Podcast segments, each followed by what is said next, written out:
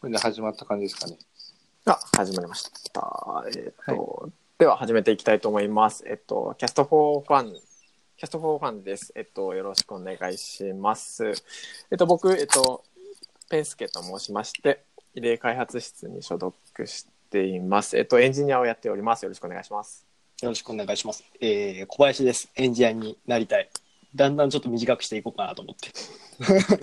こんな感じで。自己紹介。はい。はい。でですね、今回、えっと、なんと初めて異例開発室のそ外部の人、異例開発室じゃない人にゲストとして来てもらっています。えっと、高橋さんです。えっと、よろしくお願いします。よろしくお願いしますよろしくお願いします。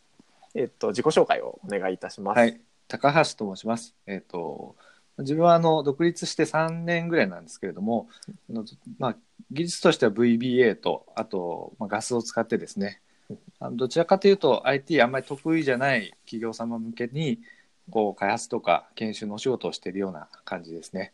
はい。なるほどです。そう、えっと、ノンプロ研というものをやられてるんですよね。うんうんうん。なんか、えっと、ノンプログラマーのための、スキルアップ研究会。なるほどです。はい。思う、えーっと、そうですね。僕が知ったのは、それが、まあ、きっかけ、それがきっかけではないですけど、その、まあ、前回の収録の多田健さんつながりで知ったんですけど、あすごくなんか、いい活動をされてる、すごい、すみません、上から目線で。ええありがとうございます。えっと、面白そうな活動をされてるなと思いまして、はい。そうですね。なんだろう。えーっと、ちなみに、プログラミングを勉強されたおも、されよう、しようと思ったきっかけって、はい。どんな感じなんであすそうですもともとあの起業前はずっとサラリーマンであの企画とかあの制作とか、まあ、いわゆるあの非開発部門にいたんですね。かであのそのなんていうんですかねこうやっぱりこう業務があの非常にこううんこうなんていうんですかね劣悪な環境なるほど。でしてま哲あ学。そうですね。非効率みまあたいな。そうですね。うまく言うとそういう。言葉を選ばないとまあ、ちょっとブラックなまあ、ブラックだったんですね。はいという企業に何何度か当たってしまったっていう経験があってまあなんそのとはいえなんか実際業務の内容を見るとすごくこう非生産的なことをなんか徹夜とかしてやっちゃってるみたいな状況って結構あるんですよね。あのまあ非開発部門だったとしても、まあ、VBA とか IT をうまく使えばあのもっと圧縮してそんなにあの死ぬ思いしなくて仕事できるのにっていうのが思ってて、まあ、それであの独学であの勉強して少しずつあの業務にもこう活用してみたら結構良かったみたいなそういう感じなんですよね。あ、じゃあもうはい自分で勝手にどんどん業務効率化を図っていった。あそうですねはい。へえすごい。Excel VBA なんかすごい個人的な印象なんですけど、はい。こう勉強するのなんか難しくないですかそうですね。まあどうなんだろう。ただまあ書 書籍とかはすごいたくさん出てるのであの情報量でいうとあのすごい恵まれてるんですけどただあの基本皆さんその何もプログラミングとかそういう素養がないところからの独学になるので、まあ、結構なんていうんですか正しい学び方が難しいというかあーそういうところはすごくありますね。うんうんそれとまあちらっとブログを拝見させてもらって Python とかもやられてますよね。そうですねはい少しだけですけどとなんか僕的には Python の方がすごく簡あ単そうにあ まあどうだろう。そうですね。あの、多分、そのエンジニアの方からすると Python の方が、あの、簡単だし、なんか、あの、なんていうんですかね、ススマートというか、あーはい。あの、うん。で、できることもたくさんあるっていう感じには見えると思うんですけど、なんか非エンジニアからすると、はいはい。その、やっぱりこう、環境を作ったりとかはすごくハードル高かったりとか、あのうん。要はし出力が Excel っていう普段慣れてるものに出力がされるので、うんああのーそうかそう。はい、データベースも目に見えてるような感じなので、そういう意味で言うと非常に入りやすいというのはありますね。ああ、本当ですね。確かに初心者のほぼほぼみん全員ほぼ全員が環境構築で詰まりますもんね。あそうですね多分、うんうんうんあの独学でプログラミングやったことがない人だと周りに誰もいないとかなりこう無駄な努力をそう。しないといけなくなるのうんうんうん僕はかなり苦しみうん。は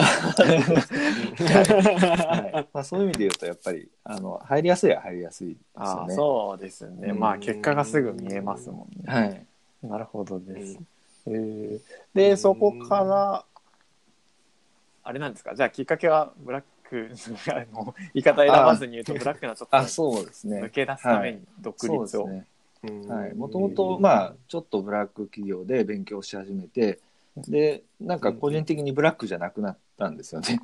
ああ、なるほど。はい、うん。あその会社に、ブラックな会社にいつつも自分だけそうですね。どんどん効率化できていった。はい、おーすごい。すごい、えちなみにそれ具体的にはどんなことを改善したんですか？もうなんていうんですかね。あの本当にエクセル仕事ってすごいたくさんある部署だったので、うんうん。あのなんていうんですかね。もういろんなと会社からこうなんかこう売上報告とか販売報告みたいなのが集まってくるじゃないですか、うんうんまあ、それを集計して自社のこうなんていうんですかね。か販売数を集計してであとはそうんのパートナーにもうそのお手伝いいただいた分をあのお知らせしなきゃいけないので、まあ、それもエクセルで作ってみたいな感じだったんですよね。大体もうなんかコピペとかフィルターとかそんな感じの作業をもうなんか毎日遅くまでやるみたいな感じだったので、うん。まあほとんどまあ、意味ないというか 自動自動化自動化できちゃう。自動化できるんですけどまあただ、まあ、当時もそうですし今でもそういうことで毎日こう全ての時間を使っているような方もたくさんいるので、はい、それはもううん。なんか自分とこの会社でやるよりも外に出てそういうのを求めてる人たちに支援をした方がなんかこう自分の働く価値が高くなるんじゃないかなと思って独立したんですよね。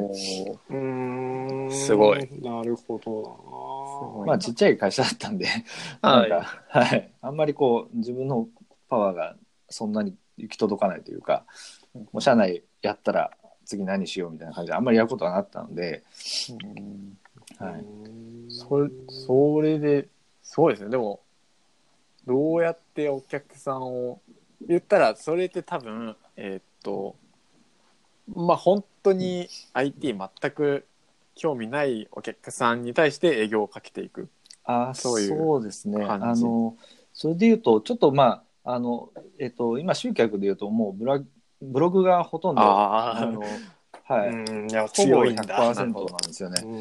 うん。はい。なので、えっと、IT の技術はなくてもやっぱり興味ある方が多いのでうんうん。あのそういう意味で言うと、まあ、営業しやすいというかブログを見て、うん。まあ、ある程度共感とか交換をいただいてる方からのご連絡なので、うん。すごい、ブログ100%制約率も高いんだ、はい、かなりあのまあ、連絡の数でいうと、まあ、PV からするとかなり問い合わせ件数少ないんですけど、ただそこからの受注率はまあまあ高いみたいな高いんだ。ちなみにですけど、えっと、ブログ始めてから初受注ってどれぐらいですか？どれぐらいだったろう結構かかりましたね。そうですね。はい。多分半年ぐらいはかかったような気がしますね。その間はまだはい。独立してなかったんですか、あそのえっ、とあそうか。ブログ始めてからは半年ぐらいあのちょっとサラリーマンだったので。あー。はい。なのでまあサラリーマン始めてからもうちょっと、まあ、半年はちょっと少ないな。もうちょっとかかりましたね。多分あのうん89か月ぐらいはかかってると思います。えーあじゃあサラリーマンしつつブログ始めてはい。そうですね。これ半半半年間ちょっとこう副業期間みたいなのがあって準備期間みたいなのがあってでその後独立をしてそれでまあ数ヶ月ぐらいでようやくブログで集客できるようになった感じですかね。えーじゃあこの、えっと、ノンプログラマーのためのスキルアップ研究会っていうのはあはい。結構、なんだろう注注目を浴びてるじゃないけどその集客のかなりの手手段になってる感じですか？そうですね、えっと、ノンプロ研って言うんですけど、訳して。ああノンプロあの、ははい。それで、あの、これを始めた理由ってまた別で、ああそうなんですか。はい、もともとは、あの、えっと、まあ、独立してから企業向けに、あの、まあ、こうは、なんていうんですかね、開発とか技術支援をしていくようなことをイメージしていたんですけど、あの、なんていうんですかね、要は、こう、決済をする、その、立場にある人が興味を持ってないと企業向けってリーチができないんですよね。うんはい、そうとはいえその現場の人でいうともう勝手に VBA とか使ってたりとかあの、もっとやりたいと思ってるのにその決済権がないからこう進められないみたいなこと結構あってですね。でそれでいうとその企業向けのリーチででいうとあのその社内に興味がある人はたくさんブログにアクセスしてくれるんですけどあはいはい。ただ企業としての決済取れないんで、あのうん。自分が 独学で勉強して何とかするみたいな感じになっちゃうんですよね。あはいはい。そうすると、その B2C じゃなくて B2C のサービスもしないと、そういう人たちに関しては、あの、もうブログを見てもらうしか、こう、支援の仕方がないので、あああの、なんかしなきゃいけないなと思ってですね。であの、最初はなんかせ単発セミナーみたいなの結構やってたんですけど、ほうほうほうただなんか3時間とか6時間とかやったところで、はいはい何にもできないんですよね。はい。まあまあそうですもうちょっと継続的に、あのまあ、支援をするような仕組みがないとあの成り立たないと。でそれでいうとあの、まあ、とはいえですねその全部こうこっちからこうギブをするような形で、うんあのやるその何百時間分の勉強時間をうんうんこう見守るようなサービスを考えるとものすごいコストが高くなっちゃうんですよね。うんで個人レベルだと払えないのでうんそれはうまくいかないと。でじゃああのこっちからか一方的にギブするあのスタイルではなくてもう参加者同士でそのギブアンドテイクをするような場を作れば一人当たりのコストは下げてあの技術交換とかそういうそのスキルアップができるような環境が作れるんじゃないかと思ってあの始めたっていうのがきっかけなんですよね。すごいですね。それを実践していけるのは。すごいですね。そうですね。まあ実際、まあ、やってみて1年ぐらいなんですけどはい。かなりあの効果はあるかなと思いますね。あ、皆さん払ってる金額でいうと、まああ、あの 高えと思って入ってる人いるかもしれないですけどあのその僕がそんなに活動しないというかあのななんていうんですかねななるべくそのしすぎないようにが頑張るって感じなんですよね。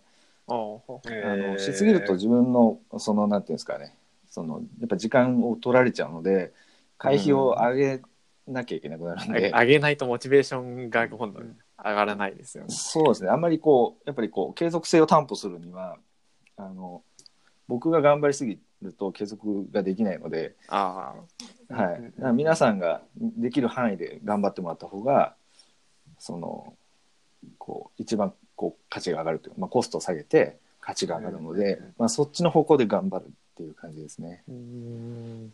えーこの話は入江開発室の一部に大あ受けそうですね。僕まさに悩んでること今僕あはいあのメンタっていうサービあス入江さんが作られてはいはるサービスでまあプログラミングを教えてるんですけれども、はいまあ、まさに同じような問題に同じような悩み直が。面してそうですね。そのはいなんだろう人まあがっつり教えようとするとまあがっつり時間取られるから単価上げないとそう自分のモチベーションが持たそうない思います。はい。まあ、どそれをどうなんかうまいこと単価を調整しつつ、まあ、本質的になんかプログラミングも、力も上昇させつつっていう折り合いをつける点がああ、そうですよね。どこなんだろはいうみたいな、はい。それではい。なんかいろいろ一対大勢にしてみたりっあ、はい。ていうのを模索してるんですが、そうですね。やっぱりそういう意味でい一くとすごい体はい。うまくいってそうですね。そうですね。まあ、やっぱりそのメメンバーにもよるんですよね。ああの、はい。入っても全くこう発言もしないしギブしない人もやっぱりいるので、うんうんあのそのギブしてくださる方がその辛くならないようにあのうんうまくばらしたりとか、あのまあ自分も含めなんですけどただそのギブするの好きな人もいるんであの、はい、いやそれがこう固まりすぎないようにとか、まあ、いろんこの人はこういうのが得意なんでこういう企画やってみようとかやっぱりなんかこうチャンネルによってこう主役が変わるような、まあ、そういう感じもあったりするんで、まあ、そういうのをこう見ながらこうやっぱり人に合わせて結構変えていかないといけないのかなっていうところはありますね。うんちなみにノンプロ券ってどっちの方が多いんですか？オフラインとオンラインって。あえっとえっと、結構大事にしてるのはオフラインの方で、あの、まあ、月1回必ず定例会って言ってあの皆さん集まる機会を作るんですよね。それでなんか自己紹介とかあのそういう時間も設けたりとかしてであとまあ発表の時間もあの、まあ、ライトニングトーク的にどんどん発表してもらって、はいまあ、そういう機会は結構大事にしてますね。はいうんなるほど。お題は Google、えー VBA、Google アップスクリプト、Python、はい。そのあたりですか？あそうですね、まあ、技術的にはあの、まあ、僕ができることを、まあ、今はメインにしてるんですけどただメンバーの中に結構普通にウェブ開発とかややりたくて勉強されてる方もいるんで、えー。あのはい。まあ、特にあの限定してるわけではないですね。うんえーはい、最近オフラインが結構重要なんじゃないかなって思ってて、うん、入り江開発してもどんどんオフライン絡めてなんかやっていけばあいいんじゃないかなとか思ったそうりして。ですね。やっぱり最初皆さんこうなんていうんですかねこう一つの関わり割と怖いんであの、うん。特にまあノンプロ研だとそのやっぱスラックとかもそんなに慣れてない方も多いのであのうん。誰かかこうしかまずはこう会って喋ったとかあのなんか飲んだみたいな感じの関係性があるとそこで教えてもらいながらこうあのスラック参加したりツイッターもやってみたりとかできるんですけどやっぱいきなりオフオフラインだけでやってって言っても難しいかなっていう感じありますね。あオンラインだけで。あオンラインだけでそうですね。Slack とか急に。うんはい、はい、そうですね。うんちなみにその、えっと、ノンプロ研の方たちだけでその後なんか飲みに行きましょうみたいなの発生したりしてるんですか？あそのそうですね。あの結構ワイワイしやし。てますね。はおい。ーまあテレカの方はかなりの比率で飲み会におはい、飲み会参加率非常に高いですね。あでもそれがすごくいいですよね。そうですね。一緒に頑張る仲間ができるのが。はい。うんあとは本当に最近はあの僕いなくても皆さん勝手に勉強会でやったりとかあの飲み会やったりしてるんでえめっちゃいいじゃないですか。ー、すごいな。僕もやろうかな。オフライン絡めてやると強いけどね。そうですねなんか僕が企画するなんか勉強会よりもメンバーが企画した方がたくさん集まったりするんで なるほど。なんかあ頑張らなくていいのかなみたいな えなるほどちなみに最最近なんか、えっと、海外にあ行ってらっしゃったそうですけど、それそれはどういう関係？昨日帰ってきたばっかりなんです。け どそうですよね。はい。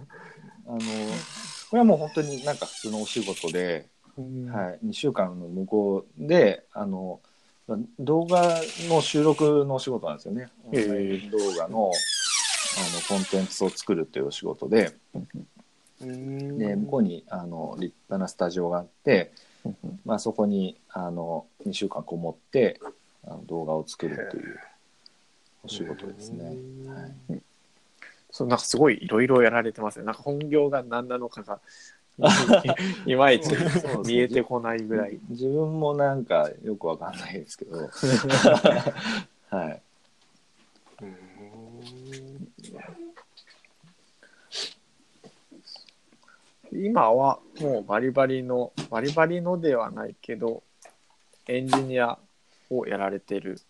そうですね、まあ、開発などもやってるんで、まあ、エンジニアと言ってもいいのかなと思うんですけど、ただ、そんなにその皆さんみたいにあの歴が長いわけじゃないので、ああのはい、技術力でいうと、まだまだこうビクビクしながら あの、はい、本当にやってるって感じいやでもそれでも書籍をもうすでに 2, 冊ですか？僕いやすごいよね。2冊。すごい出してうん。でもそれも本当にあのビクビクしながら書いてます。いやいや 多分もっとすごい人たくさんいるのに僕書いていいのかなと思って書いてますけどねいやっぱこういうのってお声かけがあるんあですか？そうですね。あのはい。うん。書籍はまあ同じ出版社さんなんであの編集さん同じなんですけどあの、ええ。ブログでそれこそブログでお声掛けいただいて、はい。うん。でやっぱり技術も技術力ももちろんなんですけどやっぱりこう分かりやすく書く技術みたいなのもあってそれはまた別だったりするんですよね。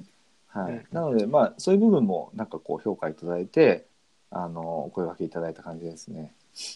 へー。そう案外なんかすごいプログラマーの人って全然前に出てこないんですよねなんかね。あうん。まあ表舞台に。あそうですね。まあ書籍書くよりもあコード書いてた方が多分あの 儲かるというかあのその方の価値が高いんでそうされてるんだと思うんですけど。だからこうこうやってめちゃめちゃ発信ブログとかもいろいろいっぱい書いてくださる人はすごく貴重でああ貴重ですね、あそうですね。なんかそういうふうに言っていただけるとすごい あの助かりますけどね。そう全然全然発信する人がいないんですよねなんかそのそれこそビクビクしてなんだろうこんなしょぼい技術をを表に出しちゃいけないんじゃないかみたいなはいいう人が多分ほとんどなんですけれどもはい、そうですね。僕も本当にいつもビクビクしながら 書いてるんで。はい。へえ、すごいな。えっと、ブログちょっと拝見したんですけど、その2015年ぐらいにちょうどその起業された時のことを振り返られたあ、記事があって、その時にそのなんでプログラマーを目指したかあみたいなこと書いてあったんですけど、えっと、それにはその、まあ、今後需要が増えていくっはい。ていう見立てで、まあ、実際そうなったんですけど、今現在2018年の時点で、それって高橋さんの感覚ではまだ変わらないですか、まだ全然だなと思ってまして、まあ、特に、うん。まあ、自分ももともと非エンジニアでプログラミングやってみたらやっぱりこうブラックじゃなくなる世界が自分で作れるんですよね。うんただあのそういう技術がないかったりとかそのこの技術があってもその自分の市場価値みたいなのをちゃんと認識してなかったりするとその人に言われるがままの環境に身を委ねていかなきゃいけないみたいな人って結構まだたくさんいらっしゃるんですよね。うん。なのであのそういう意味で言うと多分全然そのこう変わってなくて、はい。まあ、むしろこうなんていうんですかねこう格差が広がってるというか、まあ、技術がうん。あのもうどんどん取り入れてそれを武器にできてる人と、うんその取り残されてる人の,、その尺ってどんどん長くなっちゃってるんであの、まあ、ななるべく僕はそのなんていうんですかね、まあ、技術的に未熟な人をあのターゲットに、あのやっていくっていうのがこう自分のこうライフワークだと思ってて、うんまあ多分もう死ぬまでやってもにそのニーズは残り続けるだろうなと思ってるんですけど、うんうんうんうん。はい、なるほど、えー。ちなみになんですけど、えっと、決済権のある人に巡りあーはい。会えたとしてどどういうサービスをどういうシステムを作ったり？あそうですね、えっと、できればその特に決済権ある人と会話できるのであれば社内に開発チーム作りましょうっていう話を、うんあのすることが多いですね。はい。まあえー。その弊社で開発するのもいいんですけどそれってただ物を納品しただけでそのその会社の力って全然上がってないんですよね。物が増えただけで。なのでその会社の力を増やすにはまあ当然そのまあなんていうんですかねこうせ設備じゃないですけどでも IT でいう設備ってやっぱ人なんでああはいはい。人を育てないと意味ないですよまあリテラシーみたいなものですよね、リテラシーもそうですしそのものを自分たちで作る力というか、まあ、そういうチームとか体制とかそういうのを作りましょうっていう提案をよくしますね。おおすごい。良さそうですね、それまあなんか高橋さん自身も開発はしない？それはあんまりしないんですか？そこは。そうです。なるべくあの自分がこう開発しないようにそのこういうこういうものを作ると効率的にできますよっていうものを提案して作ってみてはいかがですかっていう、そうですね。まあまずは初心者なんで本当になんか基本的な研修とああはいはい。あの、まあ、研修で手が届きそうな課題見つけて、まあ、それを解決するためにこう研修を組んでその人たちにものを作ってもらうとか、はい。まあ、そういう感じです。あとはその、まあ、自分もちょっとちょっとだけ設計とかはすごい難しいんでそこだけ手伝ってあの実際手を動かす皆さんがやるとかうん。それで実際にものも一緒に作るみたいなそういう研修と開発をちょっとセットにしたりとかもします、おね。おはい。ーそれが内部の人が効率化できるようになるのが一番いいですもんね。そうですね、まあ、結局納品しても業務って変わってっちゃうんでその変あわー変わった時にやっぱりその弊社の力を借りないと何もできなくなっちゃうんですよね。それってなんかその価値があるサービスなのかって言ったらかなりこう謎なんで、よっぽど開発費をジャバジャバ投げれるところじゃないと。保守費含めてうん。その、なんていうんですか見てもらわないとあのいけなくなっちゃうんですよね。あ、じゃあ、あれですか？えっと、なんかその、単発でドーンより、えっと、期間定めてコンサルみたいなことをやられてる。そうですね今は半々ぐらいでそのうん本当に会社あの先方の会社に行ってその毎週1回こう研修をするようなあの仕事が結構多くてですね、まあそれが半分ぐらいででまあやっぱりそとはいえやっぱり開発してよっていう案件もあるんで、まあまあ、そういうのは、んあのまあ普通にじゃあやりますっていうことでお受けしてあの、開発したりもしますね。へえ。結構いい時間になってまいりまあしそうですね。た。早いですね。早いです。すごいな結構あ、どうぞ。どうぞ。あじゃあ、あの高橋さんの話聞いてたらまあまあ順風満帆な企業あれ全然全然全全然そんなことないです。はい。やっぱり山ありあり谷あましたね。まあ独立してからやっぱ1年2年ぐらいはあの結構そのキャッシュフロー的にはギリギリで、はい、自分の生活費も稼げなくて本当来月何も、もう一件受注しなかったら借金しなきゃみたいなそういう時期もあったんで、はい、うん。なるほど。そうですね。そういう死にそうな時期は2回ぐらいありましたね普通に。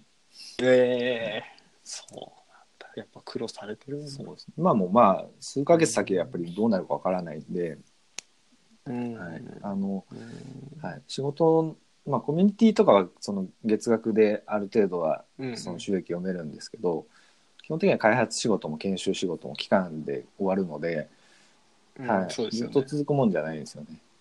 なので、うん。結構、はい、ぐちゃんと回さないとどうなるかわかんないですね。えー。うん。なるほどな。やっぱなんかあれ田健さんブログが強いとすごく武器になるんだなっていうのがやっぱ話聞いてても感じましたねやブログは書き得なんであすねそうですね。はい。まあ、書けば書くだけいいことがたくさんあるんで。はい。聞きました それはもう、田中さんがたっぷり言ってくれたんで。そうですね、高橋さんにそんな話をしていただいてもよかったんですけど、ちょっとで、うん弟子さんに取られましたね。そうタナケンさんの師匠とかも相当すごいだろうっていう話をしてて、ちょっとその話もしたかったんですけど、ね、じゃあまた今度、その 4, 4 人でおあ、話いいですね。そう。なんか、ブログ、ブログ枠なのかな？わかんないですけど、アウトプットの良さアウトみたいプットを、うんなの話したらいいですね。ちなみに今僕は、高橋さんの、あの、VBA の方はちょっと僕、あんまりう受け付けないなと思ったんですけど、はい Google アップ、はい。Google アップスクリプトの方のはい。本見てるんですけど、すごい丁寧ですね。あ、そうですか。ありがとうございます。多分、本当に初心者の方でもできそうなぐらい、画画像ふんだんに使われてるし、はい。解説がすごい丁寧なんで、そうですね。やっぱりそれも、やっぱりブログ書き続けた、あの、こうメリットなんですよね。うんはい。まあ、もともと僕は、こう、非エンジニア向けに技術提供してるんで、その人たちが分かるように書かないと意味がないと思ってブログをずっと書いてたので、うんあの、まあ、今は割とこう自然にそういうふうに書けるようになってきたんですけど、最初の方はなかなか大変でしたけどね。はい。そう、めちゃめちゃわかりやすい。絵あ絵が豊富です。絵と図が豊富で、ありがとう。初心者にめっちゃとっつきやすい気がします。僕も普通に多分参考にします、これ。あありがとうございます。あの、文あの、エクセルは嫌いなんですけど、Google アップスク わかります。のやつははい。使いたいので、参考にさせていただきます。そうだね皆さんもぜひ本屋で手に取っていたあ、そうです。だければ普通に VBA の方、多分普通の企業さんにいたら使使えますもんね。エクセルじゃないとダメですもん、ねなんか、僕は自由にやってますけど。そうですね。あの G Suite を使えない会社さんもまだまだたくさんあるんで、そうですね。うん絶対役立ちます。という感じで、今回は30分になりそうですので、こんな感じで、えっ、と、終わりはいにしましょうか。えっ、と、ではでは、えっ、と、高橋さん、ねありがとうございました。あありがとうございます。ありがとうございましたでは、キャスト後半は終わりです。ありがとうございました。